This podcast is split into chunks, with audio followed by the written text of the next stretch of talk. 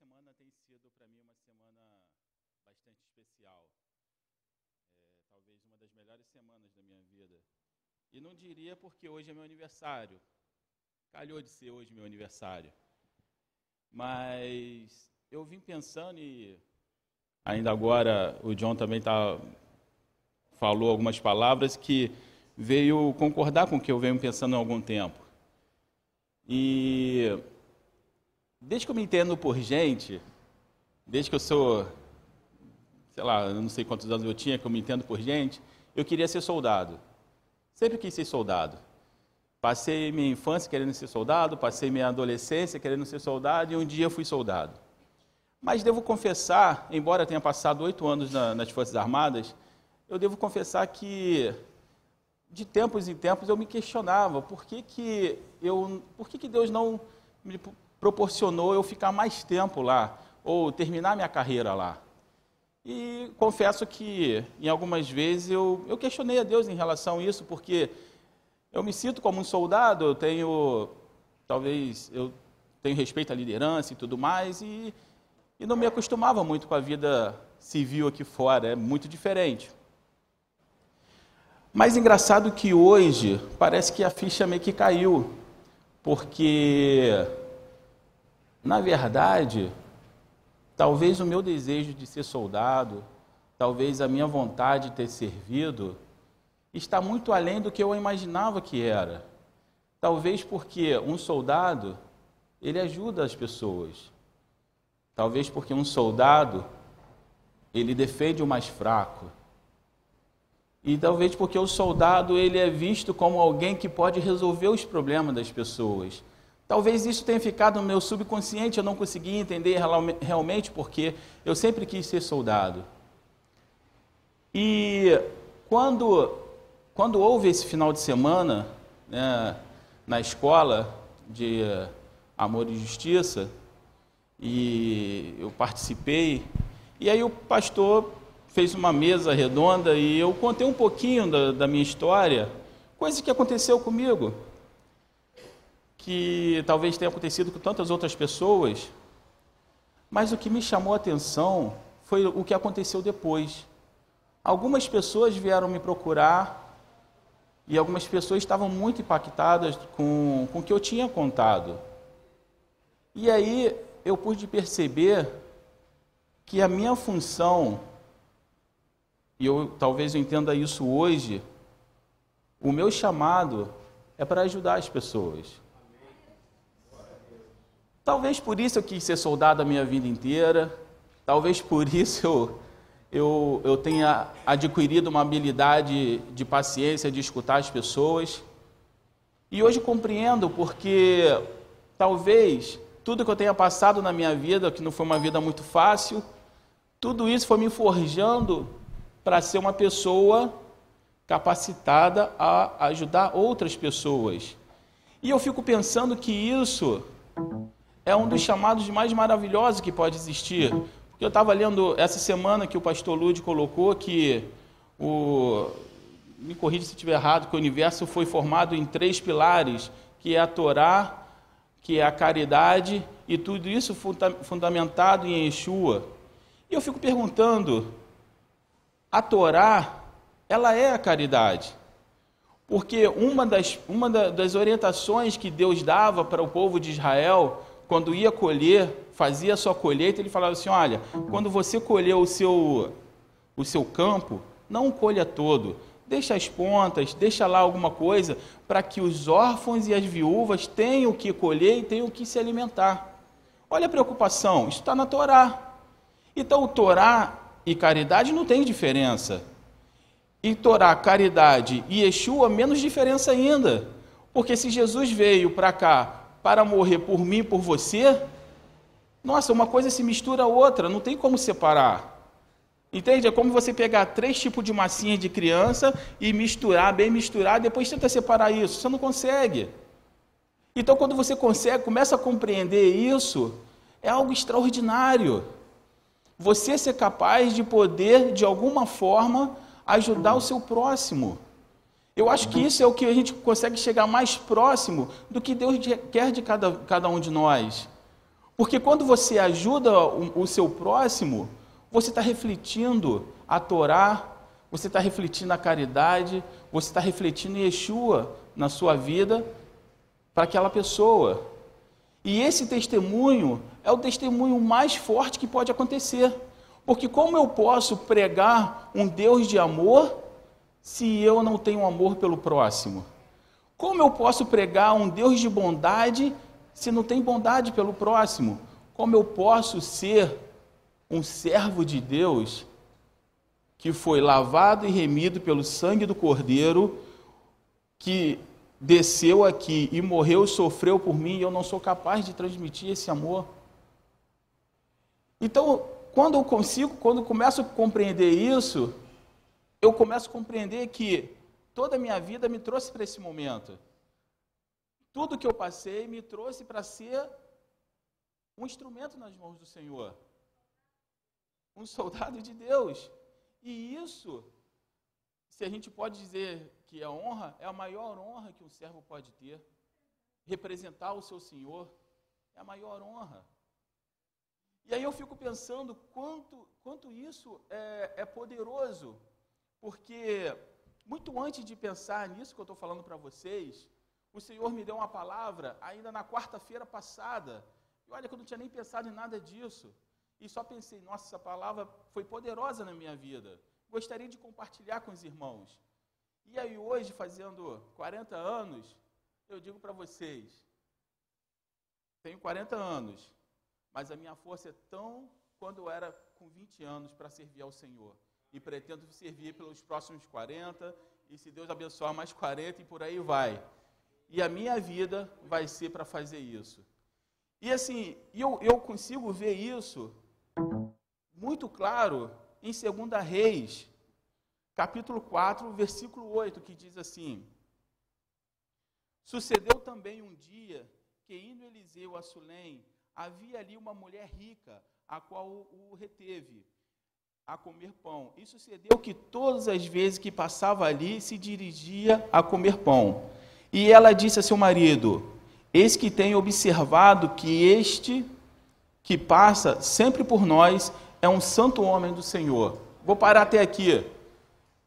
O que, a história está nos dizendo? Que Eliseu, ele sempre ia numa determinada, num determinado lugar. E essa mulher, uma mulher rica, e aí eu gosto, eu gosto muito de frisar que ela era rica, ela não precisava de mais nada, entende? Você não precisa abençoar alguém esperando ser abençoado. No caso dela, ela já tem, já tem dinheiro e ela vai confirmar isso mais tarde. Nós vamos chegar lá. E aí ela fala assim: Nossa, ele sempre passa por aqui. Aí a primeira coisa que ela faz: Não, vem aqui, vem tomar café comigo, vem se alimentar. E aí ela, tendo aquela comunhão com aquele servo do Senhor, ela chega para o marido e fala assim: vamos fazer um, um local para que ele possa descansar quando ele vier. Continuando, 2 Reis 4, é, versículo 10. Façamos-lhes, pois, um pequeno quarto junto ao muro, e ali ponhamos uma cama, uma mesa, uma cadeira e um candeeiro. E há de ser que, quando vier a nós, ele possa se retirar para lá. Sucedeu um dia que veio ele, que veio ali, e retirou-se aquele quarto e se deitou ali. Olha só, preste atenção agora. Ele, ele veio, ela pediu para o marido para construir, o marido construiu aquele local, ele chegou para comer, como ele estava de costume, ela falou assim: Não, você não precisa mais comer aqui, você agora tem seu lugar para você descansar. Eu coloquei lá uma cadeira, eu coloquei uma mesa, eu coloquei uma cama e também coloquei uma, um candeeiro lá para clarear. Ela fez tudo certinho. E aí ele fala assim, é, no versículo 12: Então disse o seu. É, então disse o seu moço Geazi: chama essa sunamita, e, chama, é, e chamando-a, ele a ela se pôs diante dele. Aí ele pergunta: é, Por que lhe disseste? Dize-me, eis, é, eis que tu nos tens nos tratado com todo desvelo e que se há de fazer por ti. Haverá alguma coisa que se há de fazer a teu respeito? Falar pelo. E aí ele começa a falar: Olha, é, chama a sunamita. Ele pede o Geazi, vai lá, o Geazi chama a sunamita Ele fala assim: O que eu posso fazer por você? E isso me chamou muita atenção. Porque, infelizmente, nós vemos hoje em várias igrejas pessoas que igrejas que recebem dízimos, recebem ofertas, igrejas riquíssimas, mas se você andar 50 metros, tem pessoas passando fome. O mesmo Deus que abençoa aquela igreja, a pessoa que é abençoada não é capaz de refletir aquela bênção em outras pessoas. No caso aqui do servo Eliseu, ele foi abençoado, mas no momento que ele deita, ele fala assim: Olha, eu preciso fazer alguma coisa por ela. Eu fui abençoado, mas eu preciso retribuir essa bênção. Ela não pode ficar só para mim. Por favor, mande chamá-la. E aí ele chama e ele pergunta: O que, que eu posso fazer por você? Quer que eu fale do rei para você ou do, ou do, do chefe do exército? Ela responde para ele: Não preciso nada disso. Eu estou satisfeita. Eu moro junto do meu povo. Ela, ela não fez o que ela fez pelo servo de Deus, ela fez de coração puro. Tanto que ela fala: Eu não preciso de nada, e ela vai embora. E, ele, e, e o servo de Deus não, não, continua pensando: O que, que eu posso fazer? Gente, quantas vezes nós, nós, nós deixamos de fazer isso? O que, que eu posso fazer pelo meu próximo? Muitas vezes eu sou abençoado. Quantas, quantas pessoas eu escuto é, contando bênção, tipo, ah, eu não tinha dinheiro para pagar meu aluguel e Deus abençoou alguém e, e, me deu dinheiro, fui lá pagar o aluguel. Mas será que essa mesma pessoa que, que recebeu Será que lá na frente ela não foi abençoada de uma forma que poderia abençoar outra? E será que ela abençoou? Porque muitas vezes nós somos egoístas, meus irmãos. Queremos ser abençoado, queremos ser abençoado, é uma maravilha ser abençoado, mas na hora de abençoar nós não sabemos fazer isso. Nós não temos a capacidade de abençoar. Tanto é que a palavra está ensinando. O servo do Senhor aqui, o Eliseu, talvez ele poderia ser, né? Não, eu sou servo do Deus Altíssimo, eu mereço ser abençoado, eu mereço ter um lugar para descansar. Não, a primeira coisa que a palavra fala é que ele se deita e ele pensa: o que, que eu posso fazer? E aí ele chama novamente, porque ele pergunta ao seu servo: o que, que você acha que eu posso fazer? E o servo dele fala assim: olha, eles não têm um filho. E o marido dela já é bem bem velho. E ele, ele fala assim: então chama lá. E a palavra de Deus fala assim, então, é, no, no, versículo 14: Então disse ele: Que há de fazer, pois, a ela? E Geazi disse: Ora, ela não tem filho, e seu marido é velho. Pelo que disse ele: Chama. E chamando-a, ele, ela se pôs à porta. E ele disse: a este tempo determinado, segundo o tempo de vida, abraçarás um filho. E disse ela, e disse ela: Não, meu senhor, homem de Deus, não mintas a tua serva. Essa passagem aqui que me chamou mais atenção de tudo. Porque ele manda chamar e a palavra de Deus não fala que ele falou assim: olha, primeiro eu vou orar a Deus para saber se eu devo fazer isso. Não, ele manda chamar e fala assim: ó, no tempo determinado, a esse tempo você vai abraçar um filho. E eu fico pensando que Deus acatou aquela, a palavra do servo de Deus. Ele acatou por quê? Porque o coração dele estava puro. E era um pedido sem religiosidade, era um pedido sem, sem é, querer se aparecer, era apenas um pedido para poder abençoar, é um pedido de gratidão. E olha, eu acho que não existe nada que Deus se agrade mais do que a gratidão. E eu acho que também não existe nada que aborreça mais a Deus do que a ingratidão. E aquele homem teve essa gratidão e ele, ele fala: ó, no tempo determinado você vai ter um filho. Pode um homem determinar isso para outro homem, se não for da vontade de Deus? Ou pode Deus se, se sujeitar a um mandato de um homem?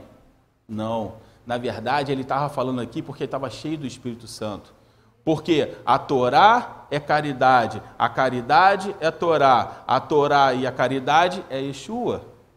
Era um dos pedidos mais completos que ele poderia fazer e ele determina: você vai abraçar um filho. E no tempo determinado, ela faz isso, ela abraça um filho, ela tem um filho.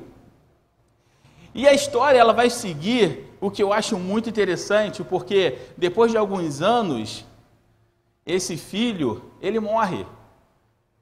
E ele vai ajudar o pai na, na, na lavoura e ele fala assim: pai, estou sentindo dor de cabeça. E esse filho volta para casa. E fala para a mãe: olha, estou com dor de cabeça. E ela fica ali cuidando dele. Daqui a pouco ele, pá, desfaleceu. Ela pega o menino, leva até o quarto do homem de Deus e deixa lá. Fecha a porta, desce e aí fala assim para o seu marido: Você pode mandar um dos servos para me levar até o homem de Deus? O marido pergunta: Tem algum problema? Não é lua nova? Por que, que você está indo? Ela: Não, não tem problema nenhum. Eu só quero ir até o homem de Deus. E aí eu fico pensando que quantas vezes nós passamos por dificuldades e a primeira coisa que nós fazemos é reclamar, é contar para os outros, é murmurar, é fazer tantas outras coisas. Ela não.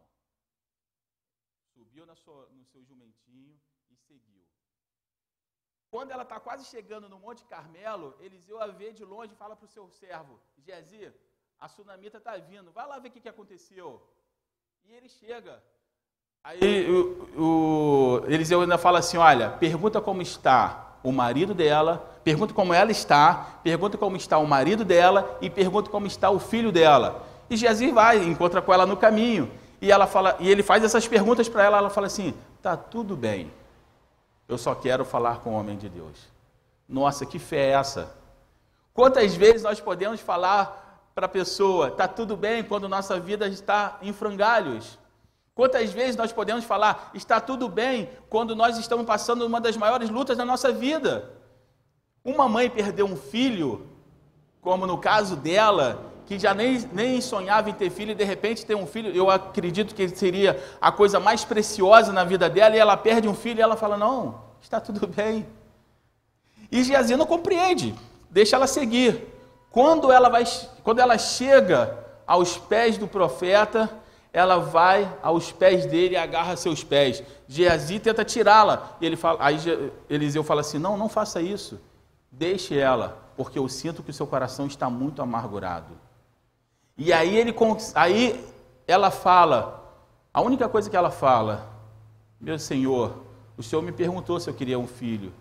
E eu disse: Não mintas para sua serva foi a única coisa que ela falou. E ele falou assim: Olha, Geazi, pega meu gajado e vai até o menino e coloca no rosto dele. E Geazi vai, pega o cajado e, e Eliseu fala assim: Olha, não se detém no caminho. Se alguém falar com você, você não fala com ninguém. Não pare para falar com ninguém. Só vai até chegar lá e fazer exatamente o que eu estou te mandando. E Geazi vai, chega lá, coloca o cajado. E aí o que, que acontece? Não acontece nada. E ele volta, olha, não aconteceu nada. E aí eu consigo compreender que a unção, ela não está é, relacionada apenas com cajado, ela está relacionada com a minha vida, está relacionada com a sua vida. Não é porque, de repente, eu sou pastor, que meu filho vai ser um pastorzinho. Entende? Não é porque eu sou um profeta que meu filho vai ser um profetinha. Não é porque eu sou um servo de Deus que meu filho também será um servo de Deus. As experiências, elas são individuais. E se você for olhar a vida de Geazi, ele mostra que ele era uma pessoa altamente carnal. No momento que ele é cercado, né, que o exército da Síria cerca Eliseu, e aí Geazi é o primeiro a acordar, quando ele abre a porta, que ele olha aquele exército todo, ele fica desesperado. Nós estamos cercados, nós estamos cercados. Eliseu, na sua paciência, fala assim, Senhor, por favor, abra os olhos dele. E no momento que abre os olhos dele, ele olha o exército de anjos era muito maior do que o exército da Síria. E apenas um anjo fala assim: ó, vai ficar cego e fica todo o exército cego. E Eliseu leva todo o exército pela mão. Vem, eu vou te guiar. Essas experiências não passa de um para o outro. Essa experiência ou você tem ou você não tem. É simples assim. Eu posso contar um dos maiores testemunhos e talvez o maior testemunho é tão grande que salvou a minha vida, mas provavelmente não vai salvar a sua vida, a menos que você tenha a sua própria experiência com Deus. Porque lembra daquela parábola que fala do, da semente que é lançada, uma cai no, no terreno fértil, outra cai em, em, em pedras, outra cai em espinhos. Todos os dias acontece isso e pode acontecer com a gente também. A palavra ela é lançada. Agora, se ela vai germinar no meu coração ou no seu coração, depende da minha postura com Deus, depende da sua postura com Deus. Fora isso, não tem milagre, porque mesmo Deus, eu costumo dizer que mesmo Deus, em toda a sua sabedoria, em todo o seu poder, em toda a sua glória, existe uma coisa que ele não faz. Ele não vai contra o seu livre-arbítrio. Ele respeita isso. Você quer? Eu estou aqui. Você não quer? Desculpe, mas eu continuo aqui. Entende? Lembra lá quando Moisés está falando com o povo de Israel, né? Fica lá num monte, no outro, e, fala, e começa a falar: ó, se você seguir a Deus, tudo vai ser bom, a sua colheita vai ser maravilhosa. Mas, se você se desviar, vocês serão levados cativo, vocês não terão colheita, e por aí vai. Então a experiência é cada um que tem. E aí, o Geazi volta e Eliseu fala: Calma, eu vou lá. Aí ele chega, entra no quarto e, e agora sim ele ora a Deus. Porque na primeira vez ele sabia que o pedido era legítimo. Na segunda vez, se Deus levou, ele precisa precisava saber o porquê. Será que é para voltar? Será que Senhor vai me dar graça para que esse menino reviva novamente? Porque a vida está nas mãos de Deus. E ele ora ao Senhor, e aí ele se deita em cima do menino, e daqui a pouco o menino vai e ressuscita. E ele chama a, a mãe e fala assim: Ó, aqui está o seu filho. E eu fico pensando que esse homem, ele fez duas coisas por essa mulher, que foi muito mais do que um quarto, uma cama, uma mesa, uma cadeira e um candeeiro. Entende? Que não a benção, quando você abençoa alguém, não existe uma troca, você apenas faz. Não existe troca. Ah, eu vou fazer para poder ser abençoado. Não existe isso. Quando você faz e você faz de todo o coração, Deus, Deus, Deus abençoa. Se Deus, na sua infinita misericórdia, achar que você precisa ser abençoado, Ele vai te abençoar também. Mas isso não é uma via de regra. Porque há mais bênção em dar do que receber. E aí a gente vai entendendo que né, a gente vai seguindo a vida de Geazi, o homem de Deus sai, faz todo aquele milagre, e aí acontece aquela situação que o rei, o, um general Naaman está lá com, com a sua lepra, e uma menina fala assim, olha, se, se o senhor fosse lá, em Israel tem um homem de Deus que poderia te curar. E aí, ele com muita relutância, ele vai procurar Eliseu, e Eliseu manda ele mergulhar sete vezes lá no rio, e ele é curado. E aí ele é curado. E ele volta para Eliseu e fala assim: Olha, verdadeiramente não há Deus fora de Israel. Mas, todavia, eu quero te abençoar. Eu quero te dar esses talentos de prata. Eu quero te dar essas vestes é, festivais. E Eliseu fala assim: Quero não não existe troca na bênção. Deus disse que eu deveria te abençoar. Te abençoei, acabou aí. Não preciso que você me abençoe, não preciso das suas coisas. Pode levar embora, muito obrigado. Mas aí Geazi, no seu coração, fala o quê? Meu mestre está louco. Como assim? Todas essa, essas vestes, esses talentos de prata, poderia fazer tantas coisas, poderia, poderia, e corre atrás de Naamã e chega lá, na mão, olha, vê ele, Geazi vindo, ele desce do seu carro e fala, o que, que houve? Aconteceu alguma coisa? Não, o, o meu profeta, o profeta falou, o profeta pediu para pegar umas mudas com o Senhor, pegar uns talentos, porque chegou os filhos dos profetas, ele quer abençoar essas pessoas. Mentira! E aí Naamã fala assim, não, não leva um só não, toma dois, toma aí, e eles levam. E aí ele volta e quando ele volta, Eliseu fala assim: Onde esteve é, Geazi? Ah, eu não estive em parte alguma. Aí Eliseu olha para ele e fala assim: Por acaso meu coração não foi contigo quando você correu atrás de Naamã para pedir esse, esses bens? Por causa disso, você, a lepra dele vai passar para você. E ele sai completamente leproso da frente de Eliseu. E aí eu fico vendo que quando você não tem um coração voltado para o Senhor, você é um leproso. E o leproso em Israel era uma pessoa que era retirada do arraial.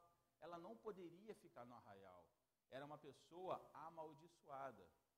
Então, meu irmão, quando você não tem o coração de caridade, você não, você quer trocar a bênção, você está um passo de ser amaldiçoado. E no momento que você é amaldiçoado, você deixa de fazer parte do arraial de Deus.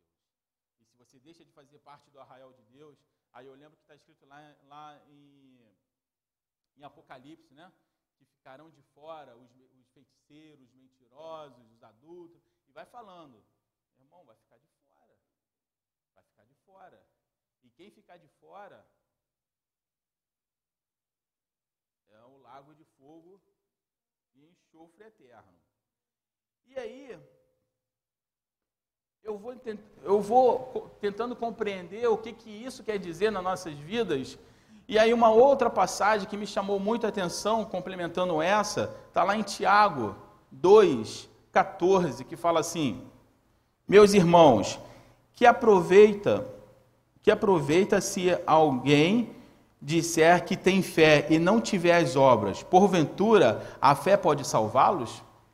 E ele continua: E se o irmão ou irmã estiverem nus e tiverem falta de mantimento cotidiano, alguém de vós lhe disser: Ide em paz, e aqueitai-vos e fartai-vos, e não. É,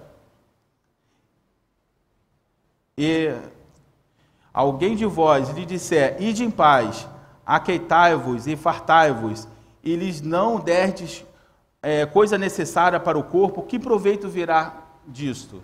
Ou seja, como eu posso, eu falo, eu, eu sou uma pessoa de fé, e aí chega uma pessoa para mim que não tem o que vestir, não tem o que comer, e eu falo para essa pessoa: vai em paz, Jesus, Jesus te ama, e despedi-la sem dar o que comer, sem dar o que vestir. Que aproveito é nisso? Se nós temos que fazer a obra de Deus. Ah, então quer dizer que eu, se eu for um piedoso, eu serei salvo? Não. Obras e fé. Se você não tiver fé, você também não será salvo. Você pode dar as maiores esmolas, mas você não será salvo. Lembra, eu agora me, me falho a memória do nome, mas lembra aquela pessoa que Jesus manda chamar e fala assim: olha, as suas esmolas chegaram até o céu, então convém, aí Jesus chama ele para poder, poder pregar para ele e ele se converte ali. Lembra dessa, dessa passagem? Porque apenas só as esmolas não ia salvar a vida dele. Mas aquilo chamou a atenção de Deus. E da mesma forma, não é apenas a fé, precisa ter as duas coisas. E ele continua: Assim também a fé, se não tiver as obras, é morta em si mesma. Mas dirá alguém: Tu tens fé e eu tenho as obras. Mostra-me a tua fé sem as obras, e eu te mostrarei a minha fé e as minhas obras. Ó, eu te mostrarei a minha fé e as minhas obras. Então, se eu tenho fé e tenho obras, eu estou fazendo o que Deus mandou fazer. Eu estou fazendo exatamente o que Jesus veio fazer. Porque quando Jesus veio e estava pregando para aquela multidão, e aquela multidão estava com fome, o que, que ele fez? Dei de comer esse povo. Ah, mas como? Só tenho três, cinco pães e dois peixinhos. E o Senhor vai e multiplica para poder alimentar aquele povo.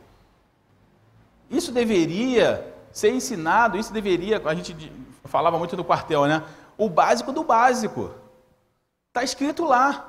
Jesus pregou a palavra durante horas e o povo estava ali com fome. No final ele manda e fala assim: ó, Deus abençoe cada um de vocês. Não, alimenta esse povo aí. Mas como? E aí ele faz a multiplicação e alimenta todo aquele povo. É a fé e as obras. Tu crês que há um só Deus, fazes bem. Também os demônios creem e estremecem. Não adianta você falar assim, ah, eu creio em Deus. Irmão, os demônios também creem. E vou te falar, provavelmente eles têm mais temor do que eu e você. Porque eles se estremecem na presença de Deus. E muitas vezes nós não estremecemos. Muitas vezes o nosso querer é mais importante. Muitas vezes a dureza no nosso coração afasta Deus a tanto das nossas vidas que às vezes, muitas vezes eu me pergunto e vejo em algumas coisas, em algumas igrejas, em, algum, em algumas situações que acontecem no meio evangélico, eu me pergunto: será que essa pessoa realmente acredita que Deus existe? Porque existem tantas, tantas coisas que no meu pensamento, isso é, é, é o Marcos falando, no meu pensamento, eu acho que existem muitos pastores que são ateus. Não acredita que Deus existe. Porque faz prega tanta blasfêmia, faz tantas coisas erradas, porque não é possível que acredite que Deus. Porque se acreditasse que Deus existe, acreditaria na mão pesada de Deus. E se acreditasse na mão pesada de Deus, não faria o que faz. É igual uma criança. Se, a, se, se o pai está do lado aqui, ela vai fazer alguma arte? Não vai fazer porque sabe que o pai vai, vai corrigi-la, não é assim? Se o pai não tiver, ela faz, porque não tem ninguém para corrigir. Eu acredito que essas pessoas são assim, não acredito que Deus existe. Pelo, pelas coisas que fazem, eu não acredito. É, mas o homem vão, mas, ó homem vão, quereis tu saber que a fé sem a obra é morta? Porventura, Abraão, nosso pai, que não, é, não foi justificado pelas obras quando ofereceu sobre o altar o seu filho Isaque? Aí ele pega lá Abraão. Abraão tinha fé? Tinha fé. Tanto que, né? sai da sua terra, da sua parentela, vai para uma terra que eu ia te mostrar. Isso é fé? É, ele vai. No momento que, que o Senhor fala, ó, vou te dar um filho, amém, deu um filho. E aí o Senhor fala assim, ó, agora tu pega seu filho e leva para fazer para sacrifício. E aí ele, aquela ação dele era as obras de, de, de, de Abraão. Gostaria de, de, de colocar aqui que obras, ele fala de fé e obras. Mas a obra não está relacionada apenas à caridade, não. A obra ela abrange muito mais do que isso. Seria um erro falar assim: ah, a obra é só caridade. Não é. A obra são ações que vai demonstrar se eu tenho fé ou se eu não tenho fé. Por exemplo, no caso da mulher lá, quando o filho, o filho morreu, ela demonstrou uma fé inabalável. Alguém perguntou, aconteceu alguma coisa? Está tudo bem. Outro, ah, está tudo bem. O meu referencial é falar com o homem de Deus, que eu sei que Deus fala através dele. Ponto. Então, isso são obras. As obras não estão relacionadas, porque não as pessoas podem pensar, não, é só fazer caridade. Não, não é, meu irmão. A vida ela é completa, a vida com Deus ela tem que ser completa. É na caridade, é nas suas ações, é na forma como você trata. Se você é um chefe, é a forma como você trata seus funcionários. Se você é funcionário, é a forma como você se porta diante do seu chefe. É por aí. Se você é filho, é como você trata seus pais. Se você é pai, é como você trata seus filhos. Se você estuda numa escola, é como você conduz a sua vida perto dos seus colegas que estão ali. Tudo isso são obras. Então, assim, não, não vamos ficar apenas pensando em um ponto, não é. Obras e fé, é, as duas têm que andar juntas. No caso aqui de Abraão, não fala que ele fez uma caridade. No caso de Abraão, fala que ele, ele, ele, ele estava levando o filho dele em sacrifício. Isso, isso pode até demonstrar amor, mas amor a quem? A Deus. É, e fala assim: E cumpriu-se a escritura que diz: E creu Abraão em Deus, e foi-lhe imputado como justiça, e foi chamado amigo de Deus. Vedes então que o homem é justificado pelas obras, e não somente pela fé. Então, voltando lá em Eliseu, o homem de Deus, homem de fé, ao ponto de falar: daqui a, a, a tantos dias você vai apressar um filho, ele teve fé em falar isso mas ele mostrou as obras em querer abençoar uma pessoa. Entende a diferença? Então, assim, obras e fé, elas têm que estar andando de acordo uma com a outra. Caso contrário, a obras não vai te salvar, como só a fé também não vai te salvar. Tem que ser as duas juntas. Amém? E que a gente possa estar é, pensando nessa palavra, porque Deus tem muito para fazer em nossas vidas. Só, só falta nós nos colocarmos disponíveis, porque muitas vezes nós estamos, não estamos disponíveis para Deus. É, às vezes é mais importante a minha faculdade, às vezes é mais importante o meu trabalho, às vezes é mais importante a minha família, às vezes é mais importante, é mais importante. E onde está a vontade de Deus? Muitas vezes nós não estamos disponíveis para Deus. A pergunta que eu gostaria de deixar essa noite: você está realmente disponível para Deus? Você está realmente disponível a, a fazer as obras juntamente com a fé que você tem em seu coração? Pense nisso nessa noite. Amém? Que todos tenham uma boa paz. Amém.